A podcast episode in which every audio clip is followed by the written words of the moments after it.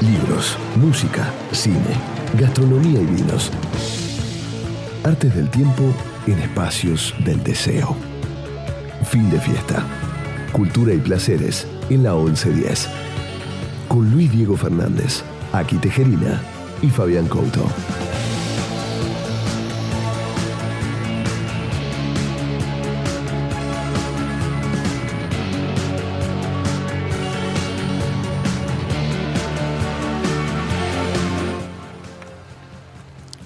Muy bien, así estamos aquí, esto es fin de fiesta, fin de fiesta hoy sin Luis porque Luis está en la, en la noche de las librerías. Está en su elemento. Está en su elemento, sí, está con una entrevista en la calle, ahí. Debe estar sentado en un sillón en el medio de la calle. Eh, así que bueno, estamos aquí con Aki. Y hoy tenemos un buen invitado que vamos a sacarle un poco el jugo, es el, Norberto Russo Berea, para muchos muy conocido por su viejo programa, su gran programa que era Heavy Rock and Pop. Bueno, Adrián Dárgelos, Adrián Dárgelos, líder de Babasónicos, publicó el viernes su primer libro de poesía. Su libro se llama Oferta de Sombras y salió por la editorial Sigilo Qué bueno todo, ¿no? No la conozco la editorial, pero bueno, tiene un buen nombre.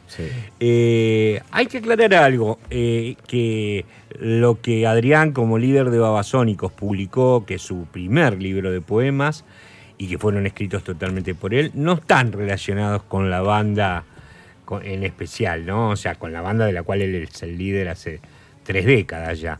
Es un libro totalmente personal y que incluso este, eh, es un autofinanciamiento de, de Adrián. Es un libro de 64 páginas, cuesta, es un precio bastante accesible y les voy a leer un poema para abrir, el único poema que se conoce del libro, este, ya que bueno, hay que comprar el libro si uno quiere leer el resto. Se llama Niebla Gorila. El tiempo como parábola, el arco que describe la trayectoria de una piedra arrojada por una mano desde la infancia. Educar la espera. El fin del verano traía como pasatiempo la caza de mariposas, armados con ramas nervadas, desprovistas manualmente de hojas como voluminosas espadas. Espadas zumbadoras en la tarde aplastante del suburbio, pertrechados con frascos para la recolección, nos aventurábamos al soponcio de la siesta. Las familias crecen y construyen sin gracia el pulmón de manzana, necesidad. Los padres envejecen en paralelo a sus veredas y van llenando de baldosas los pocos metros verdes que tanto trabajo les da cortar. Comodidad. Y poco a poco las mariposas se fueron alejando a distritos electorales menos codiciados, Pasé tiempo sin verlas. Lo que más me preocupaba era no identificar la semana estival que anunciaba el último round de la estación. Llegué a presumir que alguna consecuencia nefasta del impacto humano sobre el planeta empezaba a materializar sus frutos. Algo así pasa con la merma de abejas, ya no veo tantas. Mientras en la televisión una estrella infantil de la década del 70 atraviesa su semana de retorno, vindicación y venganza, la naturaleza nos devuelve el acto de las mariposas. Tardé tres días en darme cuenta del operativo retorno. Algo amenazante de las jornadas peronistas se hacía evidente. Niebla gorila. Esta mañana no hay dirección en que mire sin encontrar al menos una de ellas con su vuelo, bajo y predecible. Algunas se van para siempre, otras cambian de lugar. Así es, este es el nuevo libro de poesía, único libro por ahora, de Adrián Dárgelos, y lo que leímos es el único poema que se conoce. Como una, como una ráfaga de imágenes, ¿no? Muchas imágenes, bueno, es lo que él hace siempre, ¿no? Eh, este fin de fiesta, y aquí estamos con, ¿por qué no para abrir? Microdancing babasónicos. Esto es mi fin de fiesta y esto es haciendo lo que nos gusta hacer. No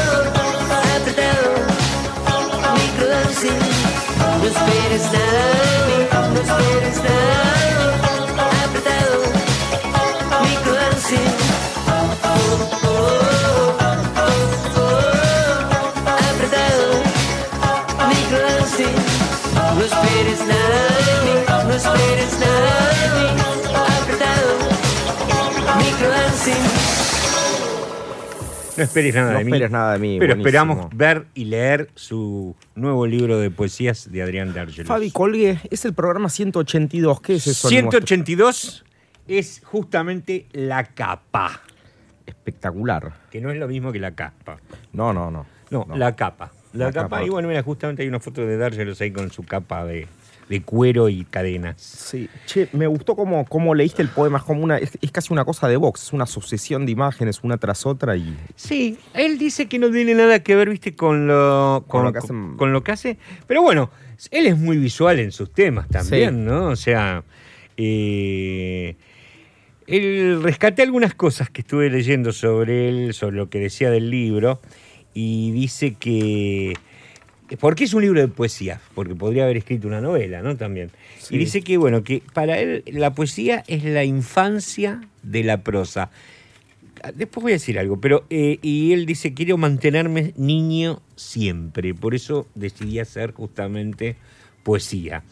Y también es cierto, me parece que cuando uno se pone a escribir y empieza a escribir, creo que lo, que más, lo primero que haces es, si querés a, com- a escribir algo, yo por lo menos cuando era chico, eh, haces poesía. hay unas poesías. Malas, buenas, pero haces poesía, ¿no? Sí, sí, hay una cosa mía. No salís con una novela. No, no salí jugando con una novela. Claro. A mí me empezó a gustar de nuevo ahora la poesía bastante y básicamente cuando, cuando me voy de viaje, que ahora me estoy yendo de viaje con mucha gente, Mm. viste, cuando llevaba un libro es como leía dos páginas, pero como llevo dos o tres libritos de poesía, me tiro arriba en un lugar, tuk tuk, leo una, dos, tres y, Y y sí. va un poco con los tiempos de unas vacaciones colectivas. Y sí, la verdad Sí. que justamente es eso, ¿no? La poesía, la poesía es algo muy, muy, muy fácil de leer, no digo de comprender, ¿no? No, no, pero Este, cuando es buena te transporta en, en- en- en dos segundos a, a- a otro lugar y después te quedas pensando, todo está, está muy bien. Mira, te leo algo más que dice sobre el libro Adrián. Dale. Dice, cuando empezamos a escribir, lo único que queremos es escribir poesía. Porque es la manipulación más bella, es la condensación más pura del lenguaje, es la finta donde el pensamiento se esconde y puede no mostrarse. Después, cuando el pensamiento discurre, ahí se muestra. Vos podés engañar a un tipo durante una hora o dos, pero si vivís todo el día con él, te saca la ficha. La poesía es la infancia de la prosa y por eso yo quiero mantenerme niño siempre. Después también hay una cosa que dice que eh, eh, escribir y eh, literatura es como tener una conversación desnuda con la mente del escritor cuando vos lees un libro. Ah, sí, por supuesto. Se- Sentís que estás. Que, que te abrió una puerta y que le estás entrando por, Eh, por, sí, ¿no? por atrás. Cuando el tipo es bueno, estás. Estás leyendo cosas que él ve y describe, y, pero básicamente estás, est- estás escuchando, te metes en el diálogo mental de otra persona. Sí. También es cierto que eh, en la poesía es algo muy personal. Yo estoy leyendo, por ejemplo, que me prestó Luis eh, la biografía de Lou Reed, que es terrible. Es tremenda. Tremenda, tremenda, buenísima. Buenísima, dura de momentos, poesía, mucha, muy poética también. Y también es otro nivel, porque el escritor, que es muy bueno y que la verdad que ahora no. de Curtis es el apellido del. Sí. es, de la Rolling Stone, muy famoso escritor de la Rolling Stone. Eh, lo que hace es ponerte en desnudo a, eh, mediante su escritura a Lou Reed. O sea, lo que hace es desnudarte a Lou Reed en, este caso. Claro. Y también está bueno eso, ¿no? Eh, él dice que un poco descree Dargelos, ¿no? Hablando de su libro, que de las tablets y, y eso, ¿no? Dice que los libros guardan una información tan única y tan individual que van a cambiar de forma. Que está bien, puede que las tablets y eso sea la nueva literatura, entiendo yo, que está en un proceso que podría ser la infancia. Y comprendo que el fin del libro es el fin de la infancia. Mientras que haya cultura va a haber literatura y va a ir lejos, dice en sus últimas declaraciones a la prensa. No digo muchas... Mira, yo, yo nunca estoy en contra de nada de la tecnología, No. pero sí porque estoy a favor de los libros. Me gusta transportar el librito a la playa, que no se manche con nada. Me voy de campamento a un lugar, tengo un libro, no dependo de la batería. Y también algo que me pasa, no sé. Una cosa, viste, cuando vas al cine te metes dos horas en una película. Y otra es cuando estoy en Netflix y algo me aburre a los dos segundos, tú Te vas. me voy a otro lugar. Y, y el, Sí. la tablet tiene esa opción de. La tablet tiene esa opción. Tienes opción de, che, uy, quiero leer esto, hoy me fui a esto, uy, otra cosa, listo. Y también me gusta un poco subrayar, tampoco soy el rey subrayador. Yo sabes lo que creo que en el libro no salteás, sino que acelerás la lectura. Por ejemplo, vuelvo al ejemplo porque estuve leyendo eso hoy durante el día. Eh, en el de Lou Reed, por ejemplo, que hay mucha información sobre tal o cual disco. Ah, en un momento hay una información sobre Street Hustle, un disco muy bueno de Lou Reed, que me terminó un poco cansando. Y no es que dejas de leer el libro, sino que arre- a- a- a- eh, Claro. lees mucho más rápido porque querés adelantar a ver a lo que te gusta. ¿no? Y en- en- en- es cierto que si lees un libro en la computadora, capaz te colgás y te vas a buscar un tema. Por No, y también me pasa que, que, que yo soy como un perro que vuelve. Estoy, estoy como muy amaestrado al leer libros de chico. Para mí significan, los libros de chico era o estudio o placer. Y estudio o placer, dos cosas para mí. Y la computadora empezó en mi vida como algo laboral. Sí, sí. Ahora ya es todo un chiste porque nos mandamos estamos muy digitalizados. Te estás mirando mucho tiempo una pantalla, ya sea por, por WhatsApp, por las redes sociales o, o por lo que fuera. Entonces, cuando agarro un libro ya es como que mi cabeza se pone en un modo aquí. Como llegas a tu casa y te haces un whisky es una cosa. Sí, agarran un libro Pero te baja. te baja, te cierto. baja, te baja. Te baja. Estaba pensando en la poesía recién de, de Adrián en Niebla Gorila. Sí. Y viste que él dice, habla mucho de, de que quiere ser un niño. Eterno. Mantenerse eterno, ¿no? sí. Como niño. Y por ejemplo, hay mucho de eso, ¿no? La casa de mariposas, dice armados con ramas nervadas desprovistas manualmente de hojas, como si fuesen voluminosas espadas. Algo muy típico de cualquier Sí. niño en una infancia en quinta, por ejemplo, ¿no? En una quinta, ¿no? Sí, sí, hacerte espadas, pistolas. Sí, sí. Sí. Bueno, la verdad que bueno, ya leeremos algo más cuando tengamos el libro, que seguramente pronto lo vamos, lo vamos a tener por acá. Mientras tanto, vamos a, a un tema nuevo, eh, que si bien no es nuevo, ¿qué es un cutter? Un cutter Sí, para cortar. Un cutter. claro. Es un instrumento con el cual vos Cortás. sacás el, filo, porque retrotrae y saca el filo, ¿no? El Sí, sí. cutter. Y con eso cortás, que corta en general bastante, Sí, sí, ¿no? me he cortado un par de veces. Bueno, si yo te dijera, pasame el cáter con el modo en que lo dice este señor, que es Echo and the Bunnyman Uf. y es Jan McCulloch, ¿vos le pasarías un cáter a una persona que te lo pide como él lo pide en la canción? Mm, Mm. para, para algo, puede, podría cortarse algo con Podría el cáter. cortarse algo con el cutter, sí, sí. The Bunnyman, The Cutter.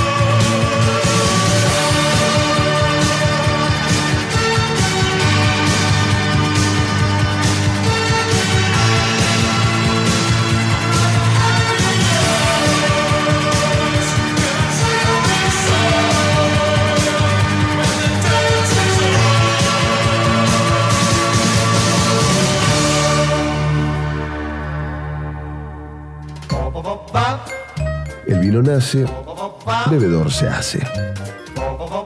Momento Couto. Burbujas remixadas a la hora señalada. Fabián Couto en fin de fiesta.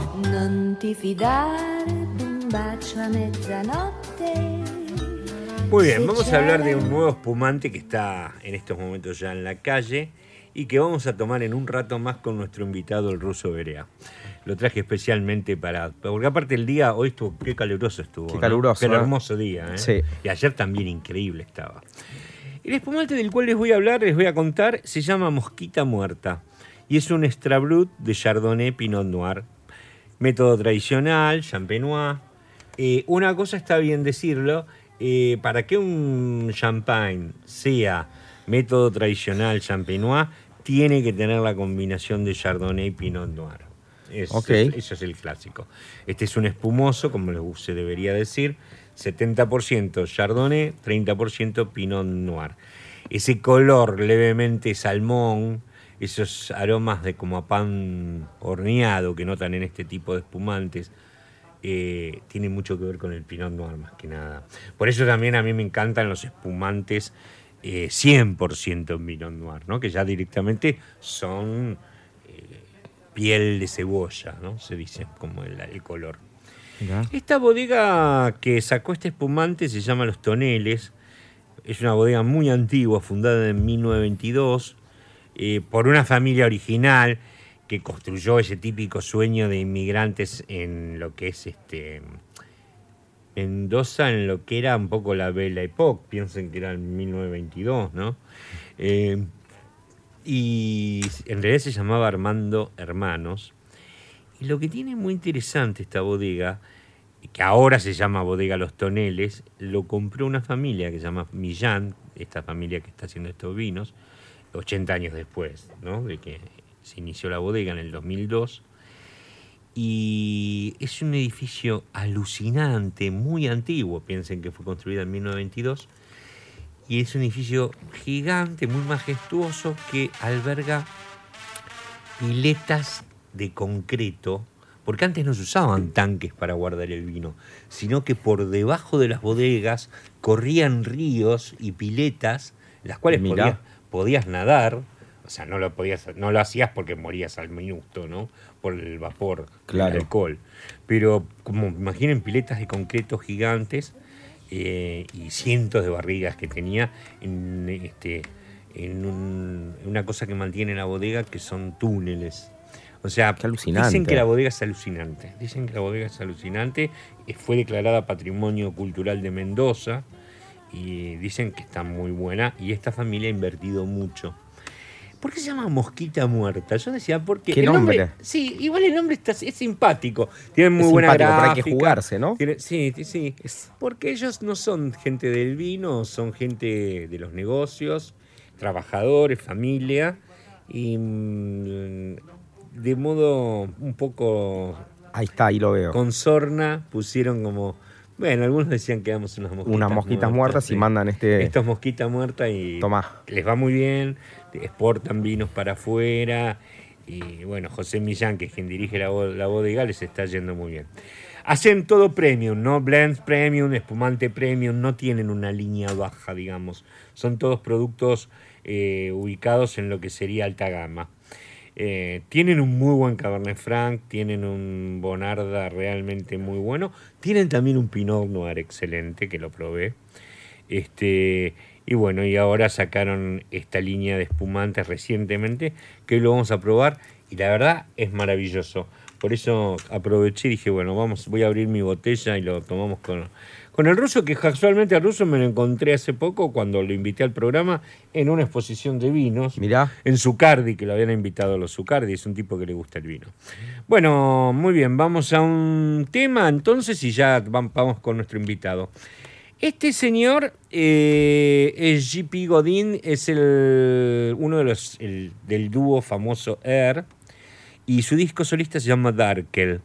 Este tema se llama Beautiful Woman y la voz es la típica de que escuchan en los discos de Air. Es él quien canta en los discos de Air. We belong to the earth, doesn't belong to us. We belong to the earth, doesn't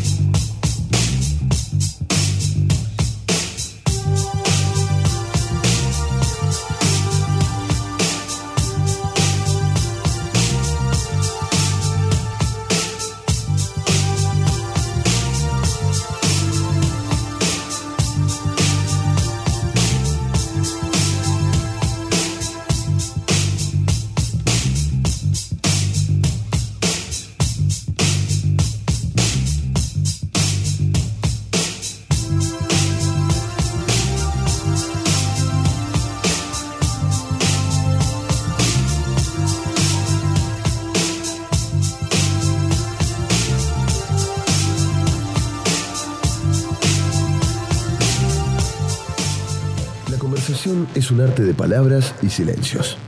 Tiempo que nos gusta derrochar con talentos. Entrevista en fin de fiesta.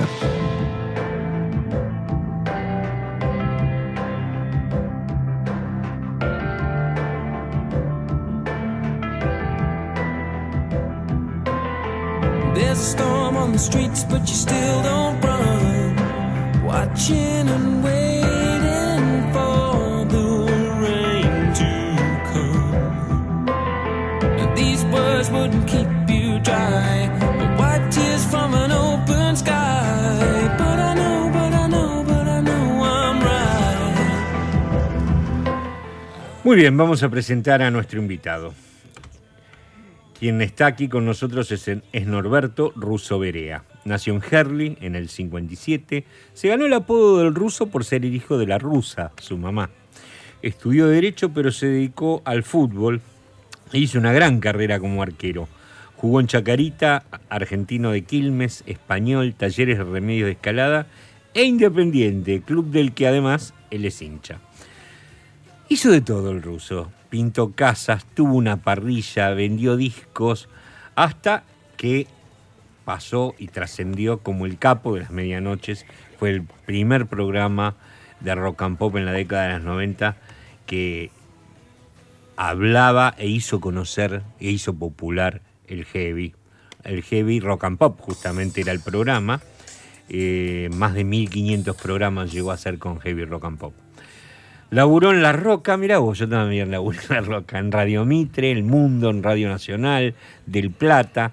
Incursionó en el cine, mirá, incluso acá me ponen que apareciste entre el público en, en Diario Sui Generis. Y también en ciclos como la TV Ataca, Día D, eh, otros programas. Ahora conduce Radio Ruido en la muy linda Radio Cantilo, Camino a la Plata. Eso es este. Se me fue el. el- Citibel. Citibel. Eh, de lunes a viernes, de 0 a 1 todos los días. Y como él gusta decir, es un viaje musical narrativo, es un gran narrador el ruso, que va del más rancio blues hasta el metal. Bienvenido, ruso. ¿eh? Gracias, gracias. Y Gracias ahora por haber venido. a las, a las mm, 20 horas empezó uno de jazz que tengo en esa radio, Ah, mira. que se llama Negros Blancos tocando Blancas Negras, Buenísimo. que este, tiene que ver Muy con... buen nombre. Tiene que ver con esto de... La radio no tenía un programa de jazz, me animé a decirle a Marcelo, que es quien nos ha... Marcelo es el director de la radio. No, el director de la radio Yo es conocí el cuando Fabián Carmona. creo que Vos habías conocido por ahí al anterior director que era Javiero. Me parece que sí. Bueno, bueno, Marcelo No es, el, acuerdo el- exacto. es el dueño de la productora de Sibila Producciones y es, es con quien, un tipo muy joven con el cual tratamos nosotros. Qué bueno. Y ahí salió esto del programa de jazz. ¿Cómo andas? ¿Cómo andan? Perdón, ¿bien? Bien, muy bien, Ruso. Bueno, ahí está. El vamos a, amor. a beber un poco de espumante y vamos a hablar un poco también de, de la situación actual de las radios. Vos hab- hablaste recién de tu, de tu radio, pero bueno, vos sos un animal de radio de mucho tiempo y viste nacer y creo que viste morir y muy mal también a una radio como fue Rock and Pop, ¿no? Bueno, lo vine a hacer a Rock and Pop porque, aunque parezca mentira, le vendí discos mucho antes de que saliera al aire. ¿Vos dónde laburabas vendiendo discos? En la calle. En la calle. Sí, mi, mi disquería era el baúl del auto. Este, pero yo laburaba para el Yeti. Ah, para el Yeti, Esto claro. está claro. Sí, sí, yo laburaba para el Yeti. Sí. Yo me ganaba dos dólares por cada disco vendido. Entonces iba desde las disquerías a las discotecas y eso llevó a la unión de radios. Cuando digo la unión de radios es porque un DJ de una de- de- eh, discoteca venía y te decía yo laburo en tal compañía o yo laburo en tal estudio de grabación y ahí conocí a la primer musicalizadora de rock and pop que fue Elizabeth Leontiev Ah, sí. la gorda Elizabeth, La gorda una Elizabeth. genia total. Y desde ese momento yo empecé a venderle discos a Rock and Pop mucho antes de, de- de yo pensar que podía llegar a hablar al aire en una radio y todo eso. Vos sabés que justo, mira, estábamos hablando de Rodman. Rodman salud. vendía. Salud, Russo, Salud, bienvenido, ¿eh? Salud. Ya hablaste Salud. de esto, ¿no? Salud de aquí. Sí, Bueno, vamos a disfrutarlo. Después, si querés, te cuento un poco, pero disfrutémoslo. Ujú. Rico, ¿no? Uf, Muy rico. Bueno, este, no, casualmente, mira, vos tenías el disco de Rodman en la mano. Rodman vendía, vendía discos en su- de joven, cito, este, eh, para Tower Records.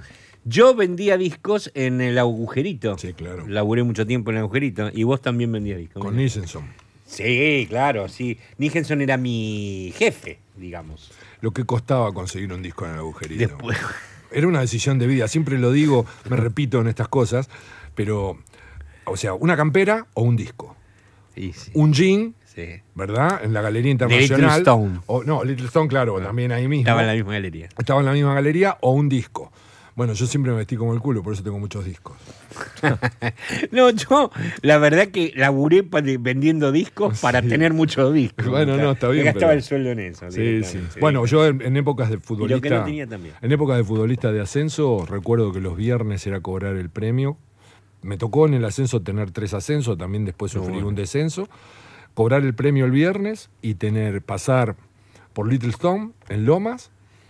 Y el lunes, de haber ganado, ya sabiendo que al otro viernes cobraba, pasar por Gapul Ah, bueno. y claro. llevarme de a 20 discos. Qué lindo que era eso. De a 20 Qué discos. lindo. O he- sea, alguna vez lo he hecho. Abrir 20 discos. Qué lindo. Oler 20 Oler, eh, discos. te iba a decir eso, olerlos. ¿no? sí, oler. bueno, más allá de escucharlos, obviamente. Sí. Pero aparte escuchábamos todo el disco. Abrías el disco y te dabas un nariguetazo de disco totalmente. ¿no? Los, ingleses, sobre todo, tenían un olor muy diferente. Sí, y los japoneses también. Los Bueno, japoneses también. había que llegar al japonés. ¿eh? Ah, pero algunos llegaban, qué sé yo. Yo creo que el Kiss japonés llegó al agujerito, por ejemplo. bueno, yo tengo. ¿Y te acordás los, los masters? Los discos masters. Sí. Bueno, yo tengo eh, Ajá de Steely Dan, entre muchos otros, disco. como disco master. Este, disco. porque aparte eso es otra cosa que es muy difícil de explicar, no hoy, Sí. si bien se ha, se ha ampliado y todo. Cuando yo cuento que tengo cosas de Dan, tengo la, tengo la colección completa de Gong, por ejemplo. Sí. Tengo el cuádruple de Chicago en el Fillmore East de Nueva York, con el plano, con este, un póster gigante y todo. Lo tengo. ¿Cómo lo iba a comprar a Chicago?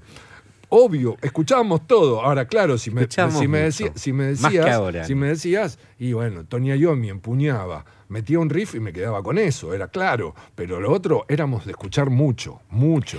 Éramos de recordar, ¿no? Aquí, o sea, yo recordaba los nombres de cualquiera que tocaba en una banda. Hoy día es imposible para mí eso, ¿no? Bueno, creo que para todos. No, pero hay algo que dice él, edad, es que se escuchaba el disco, ¿viste? Venía el lado A, el lado B, cada cosa en su lugar. Sí, y también veías la información del disco, que hoy día ya no tenés. Por ejemplo, el otro día hablaba, ¿no? Escuchen esto. Bueno, vos lo sabés, vos también, pero Spotify. Todos suben sus discos ahora a Spotify.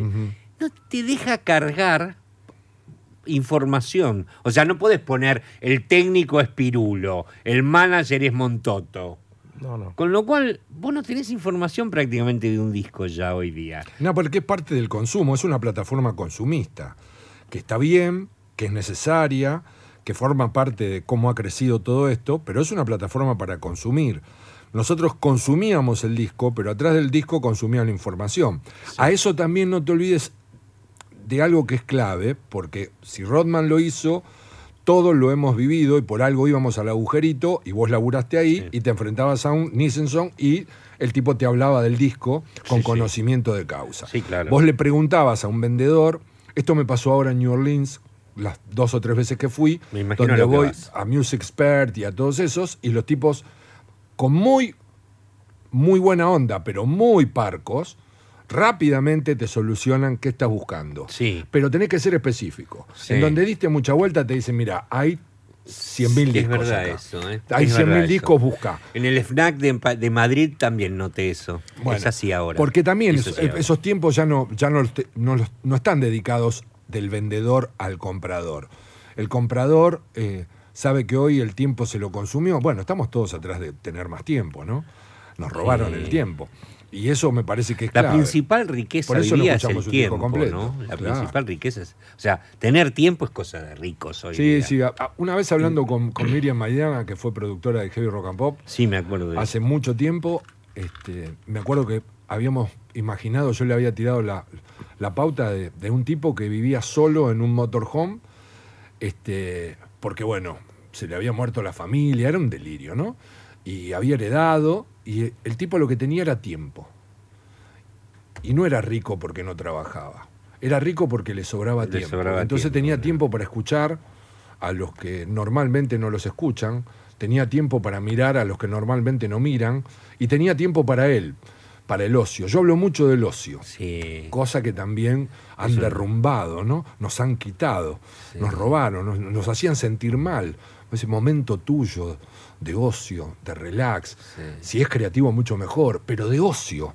Ese momento es único. Te lo roban y te hacen sentir mal. Es como que, ¿qué hice yo todo el día? No hice nada. No hice nada. Y estuviste teniendo tiempo para vos. Todo es. ¿Qué hice? Es tremendo. Hoy, qué día al pedo. Qué mal me siento. ¿Por qué te sentís mal? No. ¿Viste que hay gente que le gusta evidenciar que no tiene tiempo para nada? O sea, y yo a veces, a veces paro a alguna, a algunos los he parado y después me di cuenta que no sirve de nada hacerlo, pero y decirle, pero vos crees que está bien que no lo que estás diciendo, que, te- te- que, que es bueno no tener tiempo para nada. O sea, porque viste esa gente que dice, no, es que no paro de trabajar, no, no, estoy, estoy pero lo están diciendo como si fuese un mérito eh, realmente. ¿Qué pasa un, que un don que te da la vida. Nos han hecho crecer en las crisis, crecer en las crisis. Las crisis son cada vez mayores y los paliativos para supuestamente salir de esas crisis son cada vez menores. Entonces, si lo pienso en el plano económico, ni te cuento. Si lo pienso en el plano político, nos acostumbraron a pensar que vivir menos mal es vivir mejor. Y vos nunca dejás de vivir mal. Claro. Si lo pienso en el plano económico, definitivamente pienso que hicieron todo para vivir cada vez más caro y peor. Y si lo traslado a mi vida en función de no tengo tiempo para nada, lo pienso en esto. O sea, todo lo que fue hasta que llevó luchas y sangre por las ocho horas de laburo, se derrumbó rápidamente bajo las mismas banderas que en su momento defendían las cosas. O sea, uno de los tipos que más desreguló y más quilombo hizo, no solo en los medios, sino en tantísimos otros, fue Menem, por ejemplo, por darte uno. Sí. Después está ese mundo que avasalla, que abruma y que hace que la gente diga no tengo tiempo para nada, no me alcanza, no solo el tiempo, no me alcanza la guita, cada vez labura más, cada vez entrego más horas, cada vez descanso menos, cada vez, cada vez, cada vez, hasta que un día dicen, mira, se lo llevaron, no tenía ni para las manijas en el Honka. Pero bueno, es así, Terrible, es, es- es terrible. Esto de, de- enfrentarnos a, a beber un rato,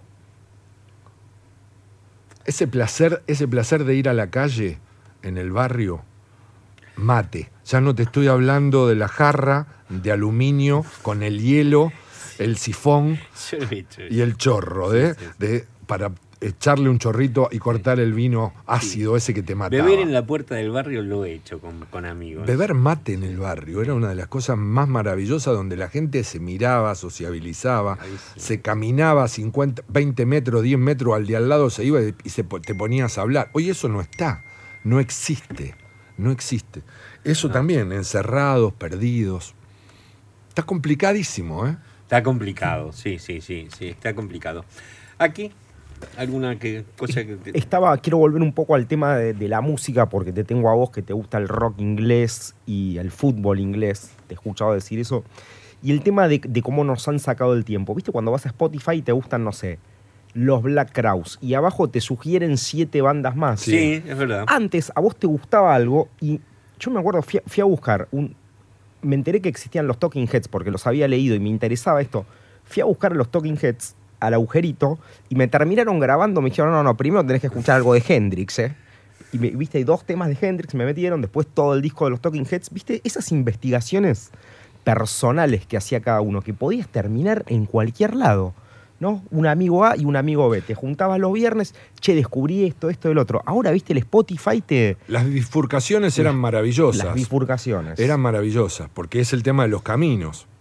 Igualmente, eh, Spotify en eso ayuda mucho, porque el que tiene ganas de buscar, Busca. lo centra en un lugar. Vos Sí, pones sí. Caius, ¿verdad? Y podés caer en Queen of the Stone Age. Claro. Que no tiene que ver con Caius, aunque sí tiene que Aunque ver sí. porque hay integrantes de él. Claro. Pero digo, en ese punto descubrís Bram Bjork, por ejemplo, ¿verdad? Y llegaste a Fumanchu.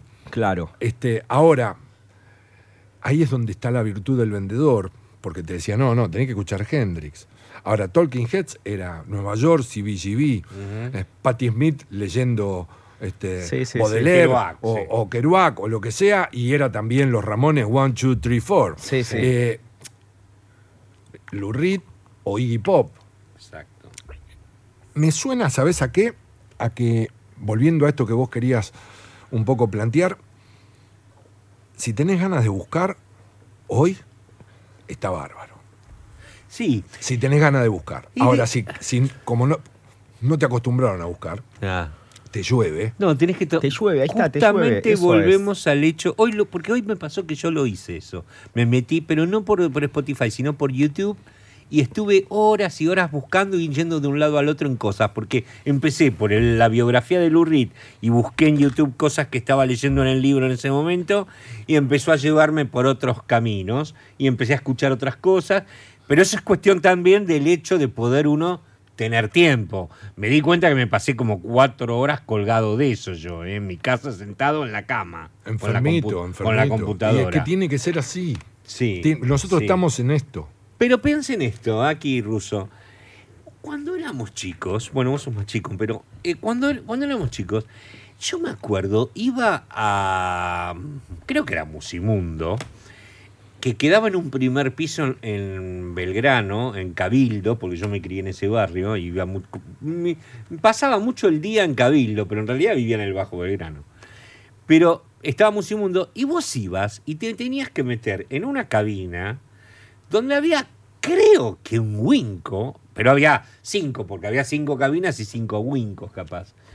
Y vos tenías que pedirle a un tipo con buena onda, porque si no tenías buena onda, el tipo no te lo daba. Por ejemplo, ¿tiene el nuevo disco de Queen? Sí. Eh, ¿Puedo escucharlo? Bueno, sí, te lo daban. Y estabas ahí una hora capaz metido en una cabina cagándote de calor porque no tenía aire acondicionado Acá- ni nada. Acá, acá no muy lejos, en la calle, este, Y hacías eso, frente, era buscar... frente a donde está Actores. ¿Qué es Irigoyen o Moreno? Irigoyen, ¿no? Es Irigoyen. que es Irigoyen, donde sí. está Actores. Bueno, enfrente estaba el Centro Cultural del Disco.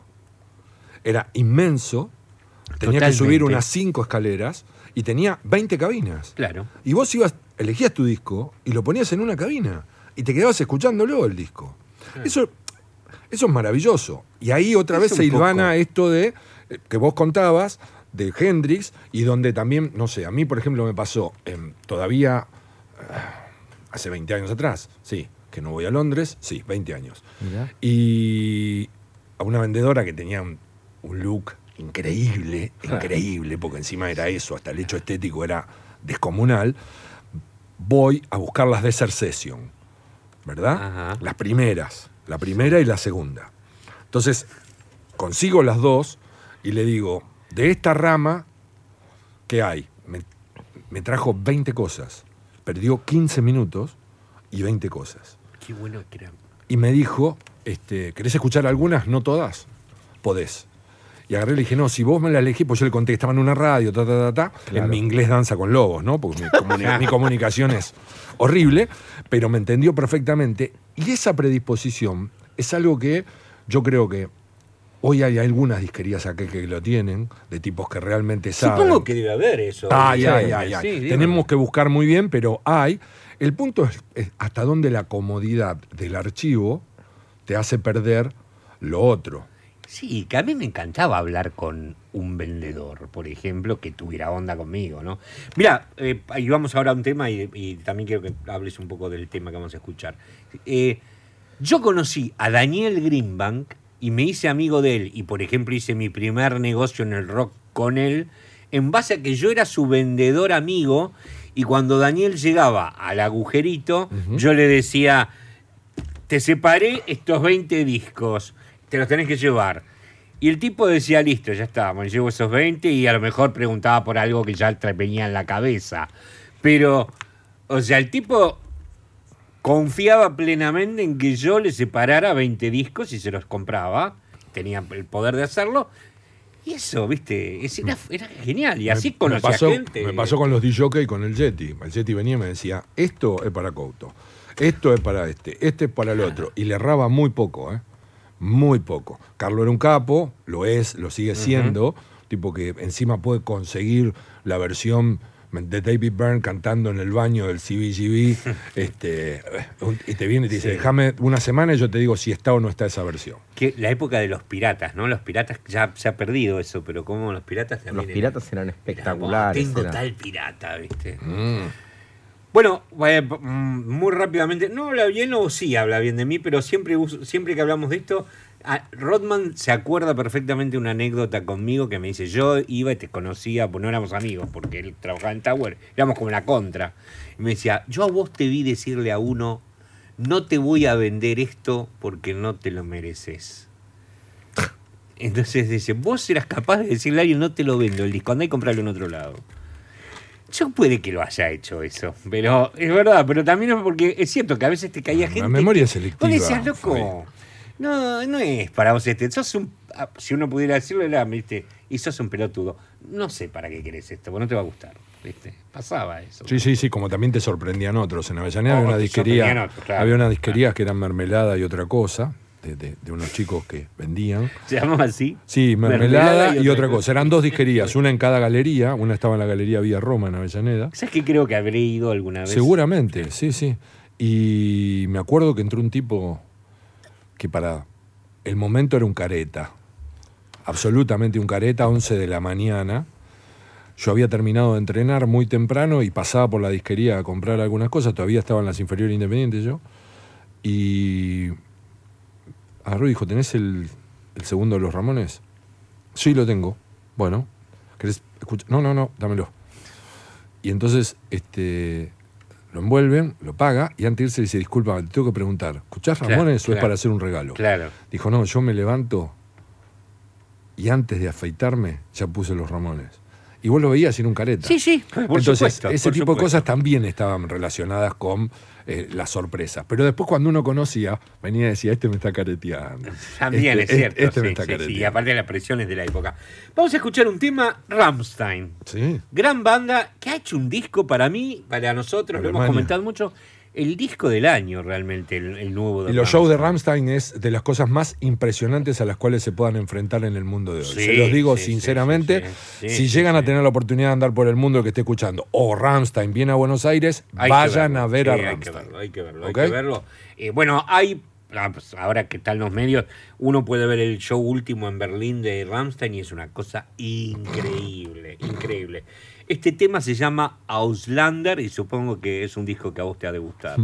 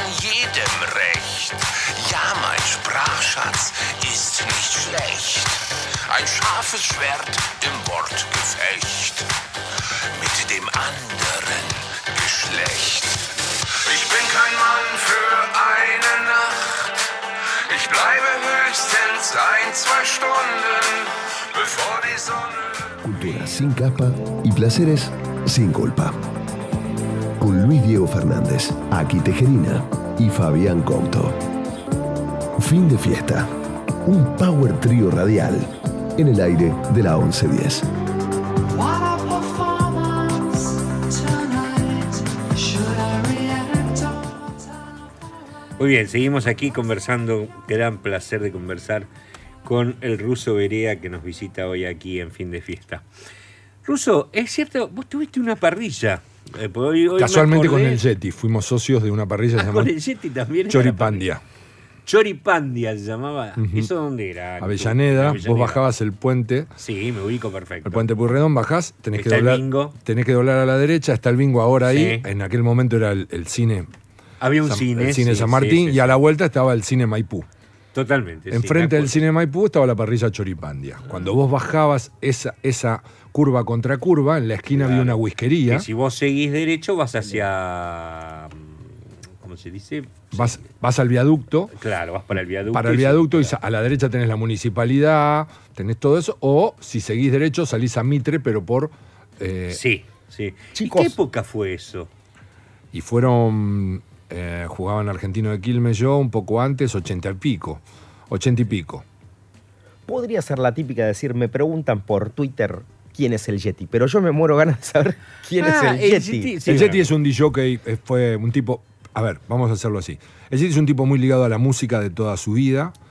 eh, una cabeza y una capacidad para ser DJ primero y para elegir. Por ejemplo, el Yeti era el tipo que en Electric, armó Electric Circus, para que te des una idea. Más allá de que Néstor era el dueño, Laurenzana y varios más, el Yeti es el que armó. Viajaron a Nueva York, es el que compró y trajo los equipos Faceliner, cuando nadie sabía quién carajo era Faceliner. Todo eso es el Yeti. Más agregale que el Yeti era el que te ponía el Sunshine Reggae cuando nadie sabía Claro. que Claro. existía el Sunshine de Reggae. discos. No solo era di- dealer de discos, sino Sino que era un tipo que conocía como loco. Yo era un tipo que jugaba al fútbol, este, mi futuro eh, eh, estaba puesto en duda siempre por todo el clan familiar, eh, porque era qué va a ser de tu vida. Yo estudié Derecho, Ah, no dejé. que jugaras al- No, no, sí, pero con el fútbol me, la- me lesioné mucho. ¿Ah, eh, sí? Entonces, en los momentos claves donde tenía que pegar el salto me lastimaba. No era para mí esa instancia. Si bien jugué 14, 15 años profesionalmente, no, fui jugador de primera. De la tercera ya pasé al fútbol del ascenso. Y entonces ahí con el Yeti, que ya éramos muy amigos, yo hoy soy el, el- el- el padrino de una de sus hijas, complementabas tu entrada. Jetty era el DJ de la discoteca donde yo conocí a mi mujer. La discoteca se llamaba Patas. Era en Viamonte un subsuelo, que después fue un cabaret, este, eh, casi Florida. Bueno, ahí, ahí entraba el ejército y los- las mujeres de un lado, los hombres del otro, y cuando se iba el ejército, el Jetty ponía, y llegó la policía con un carro y dos tranvías para toda la familia encarcelar. Este, el Jetty es todo eso, más hoy un tipo que, si necesitas un libro, puede ser que te traiga el libro de música más insólito del mundo, Mirá. si necesitas un disco, lo mismo, y a la vez puede tener la versión más inaudita de lo que busques. ¿Y el sobrenombre, el Yeti, de dónde viene? Por su estilo, su forma, su estilo su lomo, su cuerpo y todo lo demás. Eso, por eso también. Ese es el Jetty. Incluso, Gracias, ¿Por chicos. qué dejaste el fútbol vos? Yo quizás te lo preguntaron mil veces. Las lesiones te Yo no matan, soy, te no soy postergan. tipo de fútbol, por eso Las lesiones te postergan, te matan, Sí. te limitan. ¿Y por qué te te lesionaste tanto vos que eras te arquero? tanto a vos? Bueno, a ver, si yo te empiezo a contar cómo nos entrenaban en aquel momento, Ah, claro. Este, Claro. Hoy los biotipos son fundamentales. Ha, cre- ha crecido tanto la ciencia, ha crecido tanto desde la ciencia el cómo entrenar. A ver, yo subía 96 escalones, que era la vieja tribuna visitante de Independiente, Mm. con tipos de mi mismo peso a los 15 años. Una locura. Una locura. Hoy es menos de la capacidad y la mitad corporal tuya, ¿verdad? Y se hace fuerza en dos o tres escalones instantáneamente se, se larga el peso y otra Sí, vez sí, se sí, deja. Entonces no tiene que ver. Hoy el entrenamiento de un arquero antes Era era una locura. claro. Claro. Hoy se entrena 25 segundos y se descansa un minuto y medio. Se vuelve a- la intensidad de 25 segundos y se descansa un minuto. Entonces antes eran cinco pelotas de un lado, cinco pelotas del otro. Una locura. Yo lo que he discutido en esa época con los profes, pero esta era, era militarista, eh, era la idea de los Claro, pelotazos en medio la como cara te colim- hacen hombre. Era medio Claro. como la colimba, ¿no? Eh, se entrenaba muy, muy de manera Muy física, muy sí, macho. militarista. Militarista. Entonces hoy no, hoy, Buena hoy todo eso creció. Hoy todo eso creció por suerte. Hoy, hoy, hoy los médicos han ayudado mucho, los fisiólogos han ayudado mucho a los preparadores físicos Claro. y los preparadores físicos entendieron que el futbolista de élite siempre entrega de su cuerpo grandes partes para su vida posterior, pero convertido en un futbolista de élite, el tipo hace cualquier cosa por seguir siéndolo. Claro. Por eso se infiltra, ¿verdad? Sí, sí. Por eso eh, lo tienen en, el índice de recuperación y se someten las recuperaciones a cualquier cosa porque lo que más quiere es estar rápido otra vez en un campo de A juego. mí lo que me impresionó, Yo que- donde cambiaron mucho los físicos, es en el rugby, que antes eran como unos gordos y ahora son más elásticos, ¿viste? Todos se ve que hay una cosa de, de elongación, de ese sistema de ta, ta, ta, hago fuerza, descanso. No, bueno, también, también tiene que ver con que el rugby se profesionalizó de una manera y se convirtió en un show global en el cual vos no podés entregar una manada de gordo corriendo Claro. o, o de hippies. Este, porque también lo eran. Vos veías el Gales de los John Peter Williams Sí, y todo eso, con todas las patillas Las y todo lo demás. los looks. Eso, eso hacía delirar a tipos como a Diego Bonadeo, uno de los más grandes Ah, mira. personas que conocí en mi vida. Y esos son los tipos, los que hicieron del rugby esa cosa glamorosa. Esto no. Hay Ahora, un gran jugador inglés totalmente así borracho, ¿no? Pero que era un genio. Yo de fútbol. desde la de ignorancia fútbol. total. Gascoigne. ¿eh? Gascoigne, Paul ¿No? Gascoigne. Paul. Que Gascoigne. no fue el único. Después estuvo George Best, que era un irlandés del Ah, norte. ese- ese George me- Best, tremendo. ese escuché. Bueno, si vos pones un, si vos pones un top of the pop donde los Rolling Stones presentan un disco, Sí. un tema, porque presentaban temas, Claro. donde todavía estaba vivo Brian Jones. Ajá. Bueno, en el entre la gente bailando el top of the pop era una especie de música sí, sí, libertad. sin lugar, sí. Bueno, está. George, está George Best con una rubia descomunal bailando un tema de los Rolling Stones. Y ya era George Best. en el estudio. Ya era George Best. Ah, sí, de ese escuché mil así anécdotas y cosas que... Y tiene, tiene una de las mejores respuestas es este yo dilapidé mi fortuna en mujeres, en alcohol y en autos caros. Lo demás lo perdí sin entender por qué. Sí, sí, leí cosas que me llamaron mucho la atención. Nunca lo vi jugar, ni sé cómo. No, no entiendo No, yo viví un monstruo. No entiendo nada Un de eso. Un, un un- monstruo. un jugador Monstruo. excepcional, increíble. Como esos jugadores que te da la, la sensación de que están esperando definir el partido en los últimos minutos, saben que la van a tener, amagan a tres, la clava al Una especie de Houseman. Una Claro, especie sí. de Houseman. Houseman recuerdo, sí, lo recuerdo. Una y- especie de Houseman. Sí, sí, sí, sí. Y, y entonces tuviste que dejar El sexto fútbol Beatle. porque, pero todavía hoy sentí, por ejemplo, viste que hay gente que dice. yo Doy la mitad de mi piel por un partido de fútbol hoy. Sí, La mitad de mi piel. pero no, no. No, no puedo, no. Tengo, estoy operado en las dos caderas, por ejemplo. Ah, Eso también tiene que ver no solo con un hecho genético, porque quizás un tatarabuelo, un bisabuelo tuvo artrosis, Claro. sino también por esto que te conté de los sobrepesos, las sobrecargas ah. y todo lo demás. ¿Sí? Wow. Yo tengo las dos caderas de cerámica. Y- Este, y, no tengo menisco, los cuatro los perdí. También tuve mucha mala suerte. Este, te- me pasaron. eh, Claro. eh, si vos unís un poco el esquema familiar, cuando me casé con aquella misma flaca que conocí en ese bar, en ese re- baile, nosotros- mi mujer tiene... desde ¿Sí? los ¿Casado? 15 sí, desde los 15 años que nos conocemos. Ella 15 y yo 17. Este, bueno, todo nuestro esquema familiar es como los Kennedy, pero sin plata y sin glamour. Es buenísimo. ¿Entendés? Más quilombo no podemos tener, más problemas no podemos tener. Pero ahora yo me voy de acá y mi mujer está con su hermano y su hermana este, en una parrilla en Lanús esperándome. Ellos van a comer y yo voy a llegar después al final para comer un pollo o algo de eso y tomar unos vinos que tengo en el auto. Tengo un vino increíble. Hablando de la parrilla, es verdad una anécdota que yo lo leí en algún. Lo leí en el libro de Peter D'Antoni, me parece. No, en el libro de Marchi. En el de Marchi. Mm.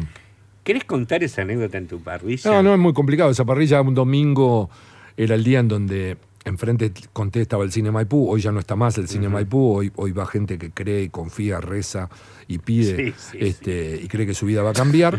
este, y cruzaban la calle Maipú. Este, cruzaban la calle Maipú y estaba la parrilla. Era una barra para 10 personas, no más. Ah, era barra, nada. Barra, barra. La- o sea, que es lo peor que te puede pasar. Porque el mismo tipo al cual vos lo mirás y el tipo te dice un chori, sí, ya te preparo. Cuando volvés te dice, no está el chori, y recién te vio que lo pusiste. Claro, claro. Entonces, claro. sí. Sí. Claro, te- y aparte sentís. Si hay 10 banquetas, sentís 10 miradas clavadas en la nuca todo Por el tiempo. por eso yo amo, amo con- cuando los japoneses este, trabajan como trabajan con los Con el cuchillos sushi, claro. y con no solo con el sushi, sino cortándote los pescados y haciendo todo, porque nadie se animaría a decirle al tipo, tarda mucho la comida, porque lo ves manejar los cuchillos y este tipo me corta el cuello y no me doy cuenta. sí, en cambio en la parrilla no, es así. Bueno, en- un domingo lleno de gente, el parrillero no me viene, entonces... Son y- faltadores los parrilleros. yo laburé con Riff, viste, fui plomo de Riff Ah, durante un tiempo. Yo estuve en el Riff en, en Ferro, el Riff sin cadena, donde se rompió todo, donde la Sí, policía, sí, claro. donde la policía se fue y dejó a la, a, a la vera de, eh, de Dios que no pasase nada. Este, fue tremendo. Yo estuve dos días y medio internado en Ferro, preparando escenario, todo, fue tremendo, por lo que laburamos. Pero después, bueno, fue tremendo el show. Es más, tengo en el fondo de la casa de mis viejos en Harley una cadena que le saqué a uno que subía, escalaba y golpeaba y le gritaba puto a Dani, a Dani Peironel porque no lo quería dentro de la banda. Este, Ya quitarle puto a Dani Peironel es que tenés un parámetro muy. a Dani, a Dani, al, al hermano, ¿viste? Al inglés que había venido, sí, que era un músico sí. increíble, tocó en UFO, me tocó, con todo el mundo, era un tipo excepcional. UFO. Bueno, Claro, bueno, el caso es que volvamos a la parrilla. Y cae el carpo, que sabía que estábamos ahí y ¿Y el Carpo vivía en Avellaneda? No, no, no, no, El Carpo cayó a comer, porque Ah. por algún lado y Andaba dijo, por cualquier lado, Bueno. claro, sí, sí. ah, y, eh, vino, digo, ¿qué haces? Nada, vine a comer, me dice. Digo, no me hables que faltó el parrillero, lo voy a matar. Mira lo que es esto, explota. Es este momento donde salen del cine, después no pasa nada. Y se sacó la campera y fue al fondo, lo golpeó al chabón. Con así sus golpeó la- pantalones de cuero estaba, por todo, ejemplo. sí, sí, una remera negra, se sacó la campera y el te- le abrió al pibe que hacía las ensaladas, todo, Marito, me acuerdo. Y se metió y se metió por atrás en la barra. Vino y me dijo, ¿cómo se los chorizo? Le digo, están marcados, los abro mariposa. Me dice, la porción de asado, ¿cuántos huesos lleva? Tantos huesos. Y el vacío, le digo, mira, el vacío está casi hecho, lo único que tenés que hacer es cortar las tiras Ah. de este tamaño, más o menos. Bueno, dale, me dice chinchulines todo eso. Le digo, no, los domingos no sacamos chinchulines, ni riñones, nada, para que no se complique. Vos olvidate, vos encargate. ¿Te vas a meter en la parrilla? Sí, dale, dale, me quedo, después comemos juntos. Y yo sacaba fritas, ensaladas, el vino, toda Cosa la de papo. ¿eh? Y a la noche, tarde, muy tarde, caen cuatro chabones doque. O sea, se bancó toda la noche de Sí, parrillero. estuvo entre las ocho- nueve de la noche y las once y media, que fue el flujo grande. A la una, más o menos, una menos cuarto, cuando estamos para Ya cerrar, entran cuatro chabones. Este, ¿Puede ser un litro de vino? Y nosotros teníamos como regla para que no te quede el borrachín hasta el final, come algo. Si nos pedís de comer, Ah, no te doy vino solo, claro. vino solo ni en pedo. Pues si no, se te quedan otra jarra, Claro, otra jarra y te morís. Y era con damajuana, las damajuanas que se vuelcan sobre la jarra de aluminio. sí, sí. Bueno, entonces. Con el aparato que la sostiene, la dama Ah, Juan y vos ¿Cuánta guita tenés? claro. Le dice uno al otro, ¿cuánta guita tenés? Sí, bueno, cuatro choripanes. Me dijo, salen cuatro chorizos, listo. Entonces uno le dice al otro, loco, el de la parrilla es papo. Dejá de hinchar la bola, ¿qué va a hacer papo? Bueno, va, pa, pa, pa, pa. Sirvo el, eh, el vino, la soda, el hielo, ta, ta, ta, ta, los vasos, todo, van dos choripanes. Y el carpo me dice, deja que los, los otros los llevo yo. Entonces pone los dos choripanes, lo mira el chabón y le dice, soy papo, que no puedo hacer chorizo. Te dije, loco, aguante el carpo. Esto, lo- Cuando subió la presión en todo, agarró y dijo, morfan los chorizos, toman el vino y se la toman porque acá hay que cerrar, que mañana hay que laburar. Y a él no le ibas a discutir. Olvidate. No le ibas a discutir. No. Qué genio que era Papo, ¿eh? Qué tipo. Qué tipo Es difícil explicar y ¿eh? comprender que, en- que no esté Papo, no haya más un disco de Papo, Sí. donde Papo toque, y que se acabó un sonido, un estilo, una manera, una forma de vibrar, una forma de hacer que una guitarra tenga lo que otros ya no van a conseguir. Como hay otros guitarristas en la Argentina, este, pero que no esté Papo y de la manera en la cual se murió Papo, Sí. es de las cosas, de las pérdidas más graves. Mí, Ahora, también sí. hay que reconocer algo, ¿no? Tuvo que venir B.B. King y decirle a toda la monada de la elite snob de la música, ver, sí. Claro. ¿verdad? Este tipo. Sí. Este tipo, este tipo Ojo, es el que tienen tiene acá este un tipo, diamante en bruto que no este saben lo que tienen. Ahora, para acá era el grasa de cuero, el de las manos engrasadas, el del que corría en auto, el carpo. Porque si no estabas dentro de esa elite snob, estabas afuera. Bueno, Sí. así somos muy, en muchas Pero cosas. quienes hemos podido conocerlo, ¿qué, qué tipo Sí, después Escabiado era bravo. único? Escabedo era bravo, sí, pero bueno, bueno, Escabeados. pero, Hay mucho bravo. pero era un personaje y era muy divertido. Muy buen tipo, Muy muy, divertido. noble, muy noble y muy divertido. Si hay alguien que te podría contar en un segundo qué iba a hacer de acá a, a una hora, eso que te contaba de acá a una hora lo que iba a hacer, te lo contaba de un modo que te parecía genial todo. Y después tenía una cosa increíble.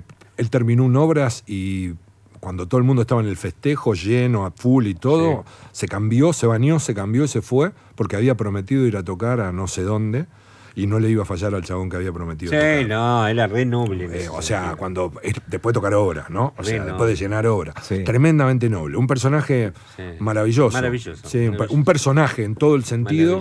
En todo el sentido. Y, y esto, y esto que tiene que ver con, con el- la manera, el estilo de tocar, la energía que, que posibilitaba. eh, era, Hoy vos hablaste de Hendrix. Caigo en algo común, pero es cierto, Pa- Papo era, era, nuestro, era Hendrix. O sea, son tipos únicos, un- únicos con el instrumento. Esa, esa Distinto, psicodelia ¿viste? que tenían Papos Blues, No, después el, ese blues clásico, después el metal de riff. Tocar como él metió tocaba. tres o cuatro balazos. eh, Papo era un enfermo de Peter Grimm, Sí, por ejemplo. Sí. Eso lo sabemos los que estuvimos cercanos. Sí. Ahora va a haber un homenaje a Peter Green el 25 de febrero en, en Londres, en el London Palladium, donde van desde Billy Gibbons de CC Top hasta David Gilmour de Pink Floyd. Uh. Yo tengo su disco solista, uno de sus discos solistas, el que es blanco con la foto en verde. Y era. mm, Él, su trabajo era. eh, ¿Cómo se llama? No me sale la palabra. Trabaja en un cementerio, era. eh, ¿Cómo se llama? Enterrador, no. Sí, puede ser. Este, Era el que enterraba a los muertos. enterrador, Sí, un sí. enterrador, sí. sí. enterrador. Sí, El que hacía el pozo. Sí. Bueno, vean Albatros, pongan Albatros Peter Sí, Green y vean bien, esa versión acústica con tres guitarristas más que lo acompañan. y van a ver ponerlo un día acá, aquí. a un tipo de una, se sen- acuerda. una- de un tipo de una sensibilidad increíble, increíble. Sí, sí, sí. Bueno, Papo era fanático Bueno, de Peter sí, Green. sí. Eso también exponía a Papo a otra cosa, ¿no? A que toda la gente creía que por ahí podía seguir al, al- al violero más pirotécnico, al violero más, como decía la negra Poli, el violero ladilla, ¿viste? Esto que tocan acá abajo. que parece que se estuvieran rascando. Sí, sí, la sí. negra siempre tenía esa Qué definición. buena esa definición, ¿no? El, El violero violero la ladilla. Parece que estuviera rascando las ladillas porque ponen la viola ahí abajo. Ahí abajo, ¿viste? Y ahí y abajo dan llegan y en la- trabajan, en los y la tonos y están ahí, bueno. Vamos a un tema, lo vas a presentar vos, Ruso. Dale. Bueno, a ver, es un inglés, como siempre pasa con los ingleses, cuando van a algún lado, este, son imperialistas, pero también tenemos que reconocer que más allá de la cuestión imperialista, alguna vez tipos como Muddy Waters, como Howling Wolf, Ah, bueno. Bajaron de los aviones y tenían la alfombra roja y decían, ahora en nuestro país no le vendemos un disco a nadie, ni nadie nos quiere escuchar, y esto nos ponen una alfombra roja y nos veneran. Bueno, este es Gene Jones and the Rhinus Mine. Gene Jones tiene las guitarras salidas de un pantano, los pianos de Jerry Lee, Wow. debe haber bebido, sin ninguna duda, algo pesado en el Mississippi, y ese cóctel explosivo termina siendo esto que escuchamos ahora. A ver.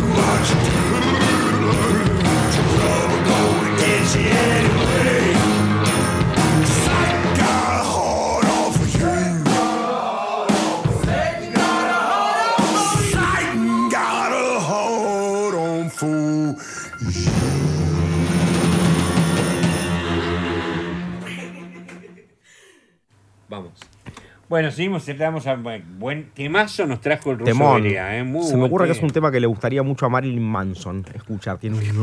Sí, sí, sí, sí, sí. Seguramente lo bailaría, Sí, lo bailaría. son- pararía al lado de la mesa y algo, algo haría. Algo haría, sí. sí, Todos sí. son tremendos acá. Y me gustó el plano en el que estaba el saxofonista, que era, como vos decís, un petinato todo bien. Pero aparte está como grabado, como si el saxofonista estuviera parado ahí. Lo, lo escuchás en el tema y está como fuera del micro. Bueno, si vos estás en New Orleans y ves micrófono. cómo, cómo se mueven las bandas de brass, ¿verdad? Eh, los planos de las bandas de brass son muy, muy difíciles de entender porque todos interpretaríamos que son seis bronces y los seis bronces al palo, Sí. los seis bronces al frente, y no es Y así. no es así, claro. No es así. Ah, No solo hay momentos para los solistas, sino que también hay momentos en donde, por ejemplo, la tuba es siempre atrás, eso ya lo sabemos, pero hay, hay momentos en el, el trombón a vara donde realmente la presencia es tan lejana, pero si vos prestás atención, no deja de estar nunca. Claro, bueno, me parece que hay algo de eso. Es- es- está bien lo que vos decís. Es lo que pensé en este tema. Es cierto, por ejemplo, viste que, por ejemplo, los trombonistas a vara no siempre están en un primer plano, pero siempre están remando como alrededor de lo que es la No, banda. yo estuve en el Preservation, ahí en, en- en- en New Orleans, en el Preservation Hall Center. Y- New Orleans es un lugar que me debo. Me gustaría. No, no, no, no podés perdértelo. No ¿Vos podés aquí, perdértelo. no? No, no fui a New Orleans. No, no, eso no se lo pierdan, se los pido por que favor, porque eso es. Dale. Eso es un- y es más, eh, entre finales de abril y principios de mayo está el Jazz Heritage, que nosotros estuvimos el año pasado con mi mujer, eh, que es, son siete días, son como siete Lollapaloozas, casualmente en un hipódromo, pero hay nueve escenarios y hay doce escenarios alternativos. Cuando digo esto, el escenario alternativo puede ser de gospel, puede haber una carpa de blues, hay una carpa de jazz tradicional y hay una carpa de jazz moderno. Y después están los, escenarios donde pueden estar Sting o donde puede estar, iban a estar los Rolling Stones este año y como Jagger se tuvo que operar, no tocaron. Ese, ese es un lugar increíble porque después están todos los shows alternativos de los músicos que andan dando vuelta.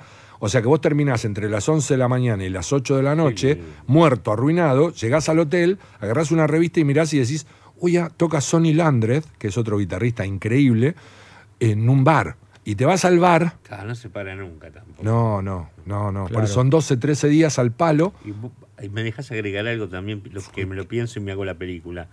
La cocina creol, que es la más maravillosa del mundo.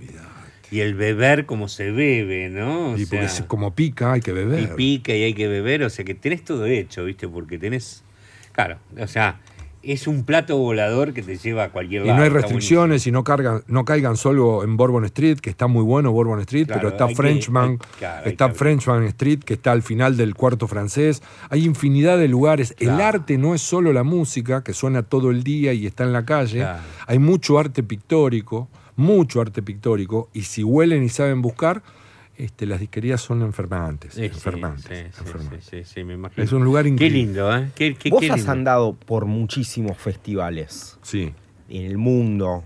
Me- en el mundo te diría, no, me debo el Woken, que es el festival de, de música pesada más importante. Estuve en el Dynamo Fest en Holanda, en, en, en Eindhoven, hace ya un tiempo atrás, pero vi desde Type of Negative a Paradise Lost en su mayor apogeo, Mirá. Biohazard y todo eso. Estuve en Dos Donington. En dos Inglaterra. Donington. Dos Donington. Sí, Dos Ah, Donington, bueno. sí. sí, en Inglaterra. Este, Ahí yo te seguía la crónica. Sí, estuve en dos Donington. Después estuve viendo shows, vi infinidad de shows. La verdad que Donington vi uno, uno que cerraba Iron Maiden y otro que cerró Aerosmith. Estuve en Woodstock, el segundo El Woodstock, segundo. Yo claro. estuve en ese, en el 94. en la granja de Sagerty. Sí, buenísimo. La Le- pasé súper bien. desilusionó El el hedor. disco a mí. ¿Te acuerdas que es un disco doble que Sí. sacaron? O Horrible, triple. horrible. Horrible. Que no tenía nada que ver con el, que no tenía nada que ver con el Me primero. imaginé, sí. Nada algo- que ver. creo que haberte escuchado a vos inclusive El primero, el primero, el primer disco de Woodstock es ese triple de Woodstock entre la tapa, que es, era el resumen de, Espantosa. de- de la noche, ¿no? Pero el, el del segundo Woodstock fue horrible. Sí, sí, no, sí, ese, sí. tuve la suerte de poder, la verdad, que estar en. en- Pero ahí en- hubo una noche de Nine Inch Nails tremenda. Oh. Tremenda. Me acuerdo ahí embarrado, el hedor que salía de, ese de lugar. de ese- Oh. barro con ese olor a. Terrible. Terrible. Terrible, sí, sí, sí. Bueno, ahí, ese fue el día cuando este, le tiraban cosas a los Green Day. A los Y Green Day que se armó un quilombo, Y, los Green Day y lo- le y devolvían Day- el barro a ellos. también, esa la vi, sí, bueno, eso fue el domingo que cerraron. Sí, sí, fue, Es- fue era monstruoso porque, ¿yo sabes con quién lo vi? Con Esteban, Esteban era Andrade, el que estaba en, el nuestro que estaba en NTV, durante, No que, escribió en página 12, Cristian Andrade creo que era. Cristian Andrade. Cristian sí, Andrade. sí, bueno, con suena. él, con él compartí hotel y todo. Llegar todos embarrados y meternos en la bañadera con el agua tibia Claro. a sacarnos todo el barro, no sabes ser una, eh, o una de la, mañana, una y media. que hubo, volver de allá, yo me acuerdo. la. Volver, ¿no? Aparte, porque estabas en el medio de la Volver, nada. todo. ¿no? Sí, la Man- granja de Sogerty era tremendo. No, nosotros, nosotros paramos en un Marriott cerca de, de la granja, Ah. pero igualmente, igualmente, era una locura. Una locura. Sí, el otro día Mariano del Mazo recordó el viaje en la combi con Pergolini, con todos. Este, También me vi a los Stones ahí en ese viaje, que tocaban en Jersey. Sí, sí. Hice, hice las dos. en el Giants. Lindo. Sí. En el Tremendo. Giants, yo también estuve. ahí. Tremendo. Sí.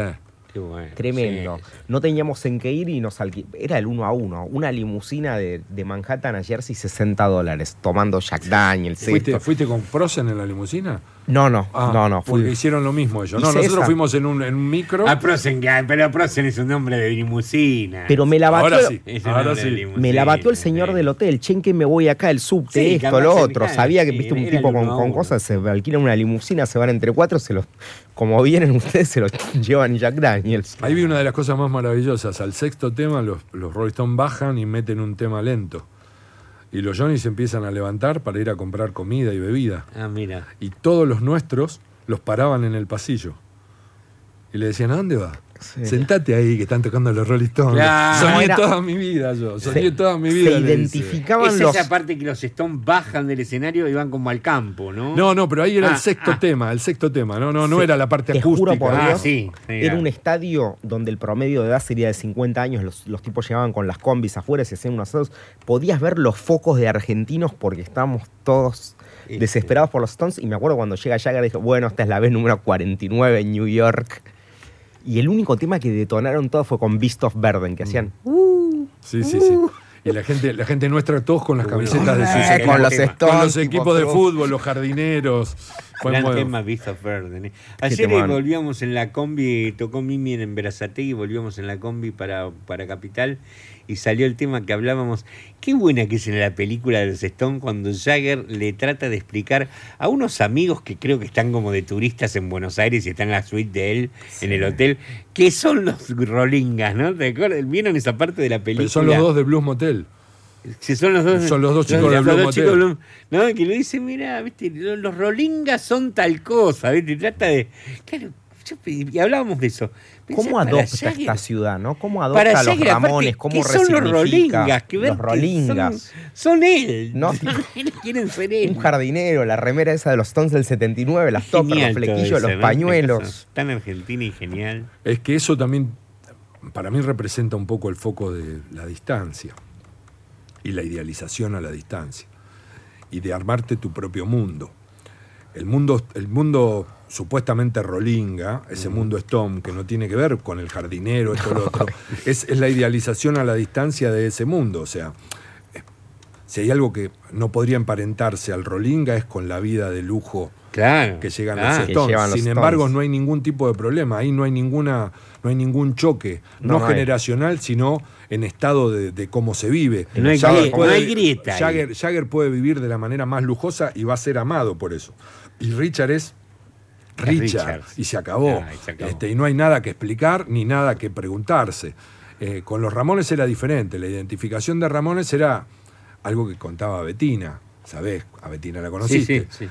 Bueno, venían rusos y se quedaban 12 días y traían un bolsito así chiquitito con 8 remeras, 10 slip y 5 pares de soquete. Después el pantalón, la zapatilla, la campera eran la misma, los 12 días. Entonces ahí el pibe se identificaba en otro Claro, lugar con sí, el Ramón. sí.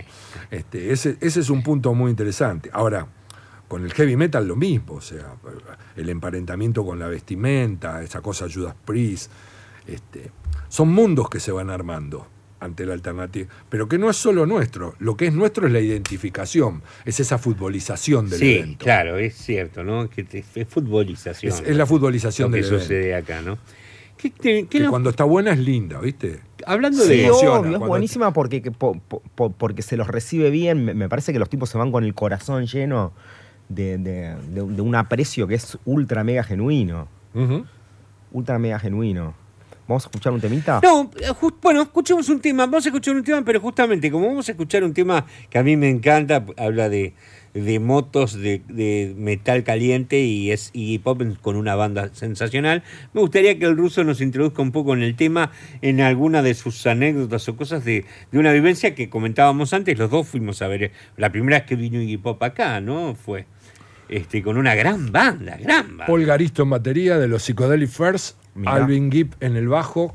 no me este, acordaba que era el de los El de los Sí, Psychedelic First. Paul Garisto. El, ba- el bajista, Garisto, el bajista era el de los UK Subs, que ahora sigue estando, Alvin Gibbs, y el violero era Andy McCoy, de los Hanoi Rocks. Y aparte agregó un pelado que nunca le saqué el nombre, que El tocaba pelado- Telecaster y teclados, Sí, que era, un, tremendo que era un personaje increíble. Pero Andy McCoy un guitarrista que ahora acaba de sacar un disco nuevo, Andy McCoy. Andy McCoy es tan fundido, arruinado, Mira. no solo por el alcohol, sino no tiene un sope, quedó partido al medio, y, y se ofrece a tocar en las casas en Finlandia de los viejos fans que le pagan.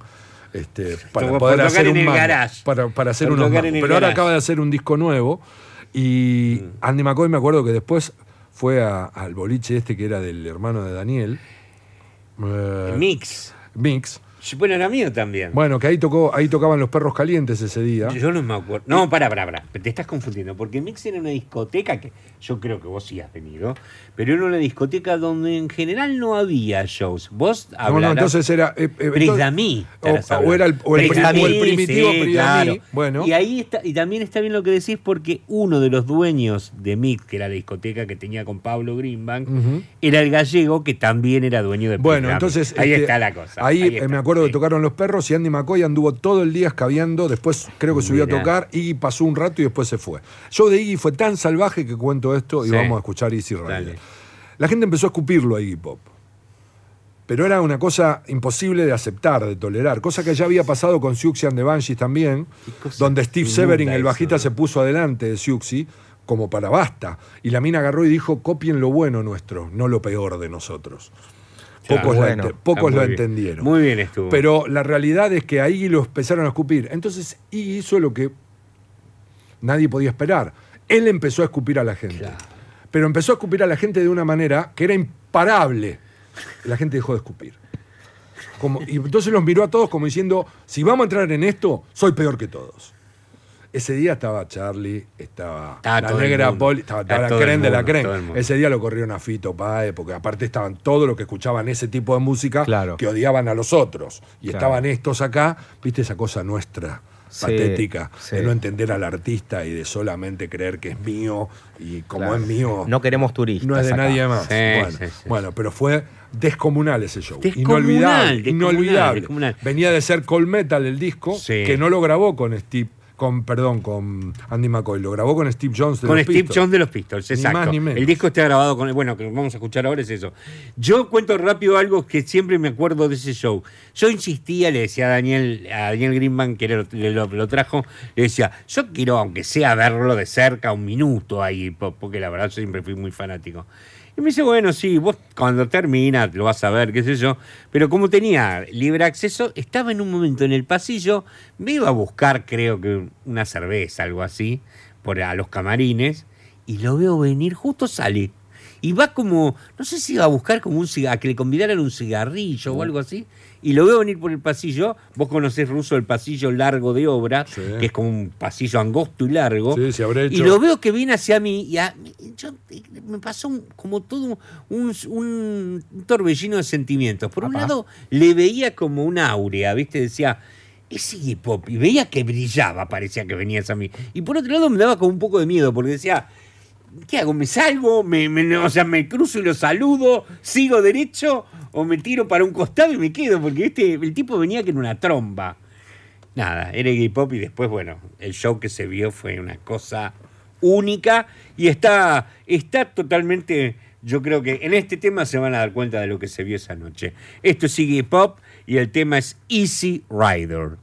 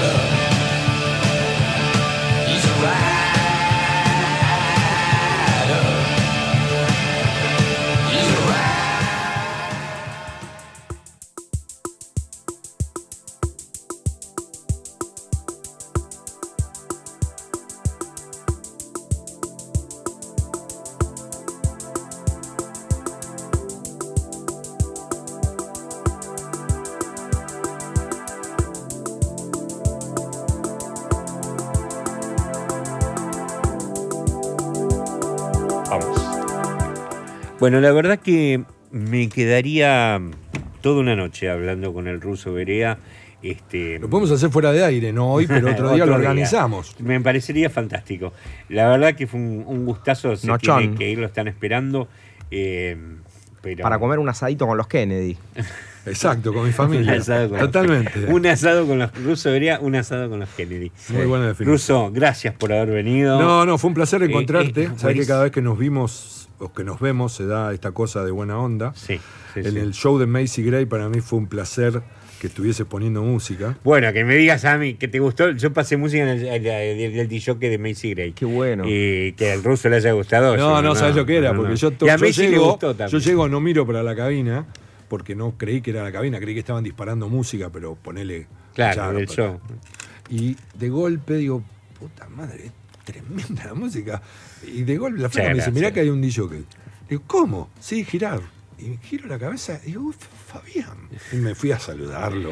Qué gracioso, No, sí, tremendo, sí, sí. fue increíble. Para Fabi es tremendo. La música que pasamos acá, yo vengo acá todos los domingos a la noche flayado de- de- del trip musical. No, no, y sí, doy sí. gracias con tu aporte, estuvo tremendo eso. ¿eh? Hace poco hablaba con, una, eh, eh, con un cocinero y yo, eh, Dante Liporache. Hablábamos muy bien de un, co- de un este, amigo nuestro que tiene grandes lugares de cocina.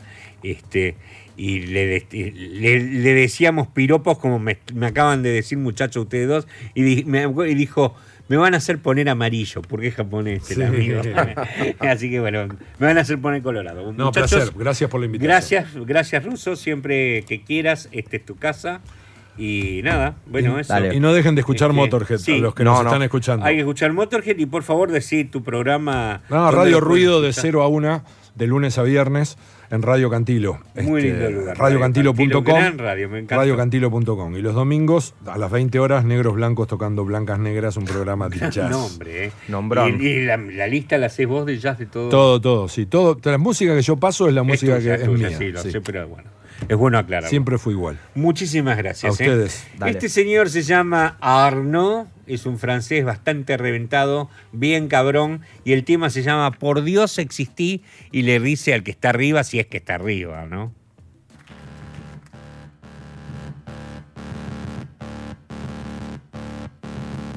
Please, God, please exist. Don't you worry, I'm an atheist. Change the world peace and clean. Give humans the age of 16. Please exist. Please exist. Please exist. I'm an atheist. Feed the rich, feed the poor. Change guns to flowers. Give the victims, the victims of love, the victims of love, and new lovers. Oh, please exist, please exist please exist. I'm an atheist. Please exist. Oh, please exist. Please exist. I'm an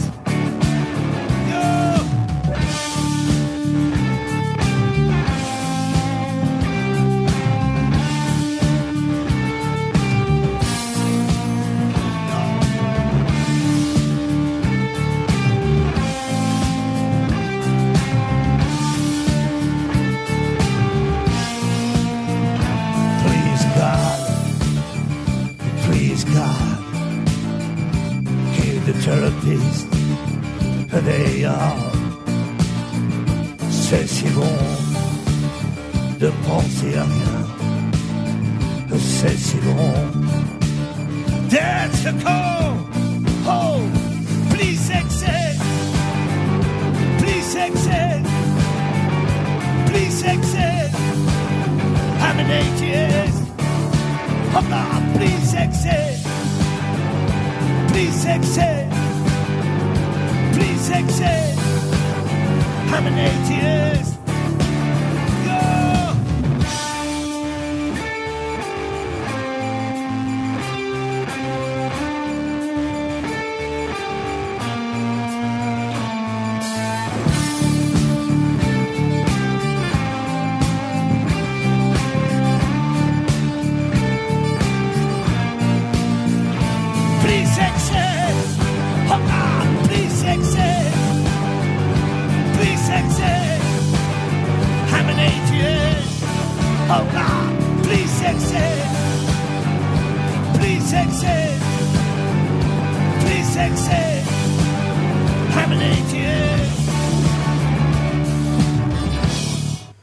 Dios, existí.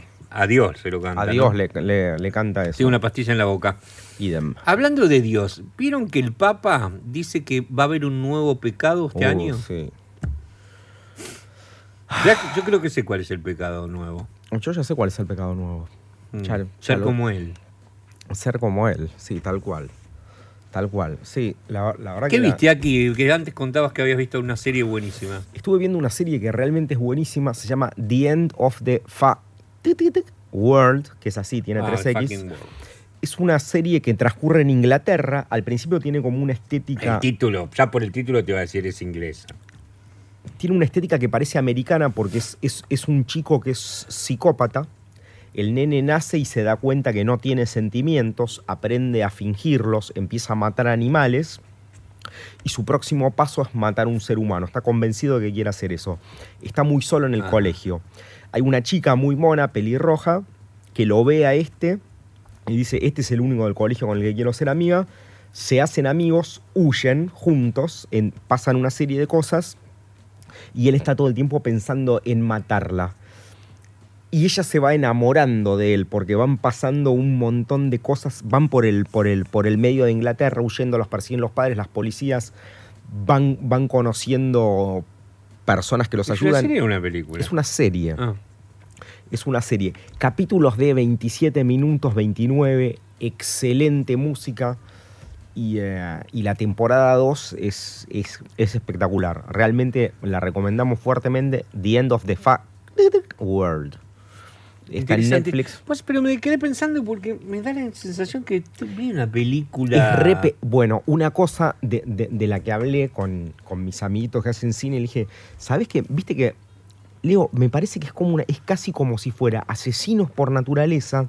Bueno, sí, seguramente ¿no? algo Como- tiene. Como de- un road movie. de asesino. Tuc, tuc. Sí, y yo vi una vi unas películas en la cual pasaba algo parecido y eran una pareja así, qué sé yo, y se, se quedaban un tiempo en las casas de los que mataban. Tipo, estaban dos, tres días en la casa y después seguían. Bueno, y... Y eh, los actores son divinos, son, no, no los viste nunca en ningún lado. En una estación de servicio se encuentran al, al hijo de Nick Cave, que le dicen Frodo, porque tiene el pelo así, es como Frodo. Y, y bueno, algo que está filmado con... Pero es verdad, es como vos decís, es... No, no parece una serie donde los capítulos terminan y siguen, sino es como una película que te la cortan en el minuto 30 y después arrancás en el 31. Muy película es. Yo vi ayer en. eh, no es que la recomiendo, sino que hace tiempo no vi algo tan raro y loco. y Pero bueno, este. A mí no, personalmente no me gustó mucho, me aburrió un poco, pero por otro lado decía, qué locura que es esto.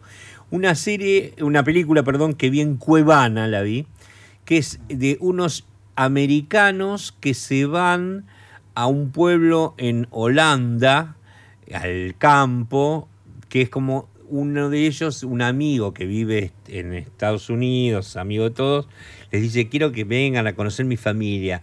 Y vivimos todos en comunidad y qué sé yo. Y bueno, van a conocer la comunidad que para el amigo es la familia.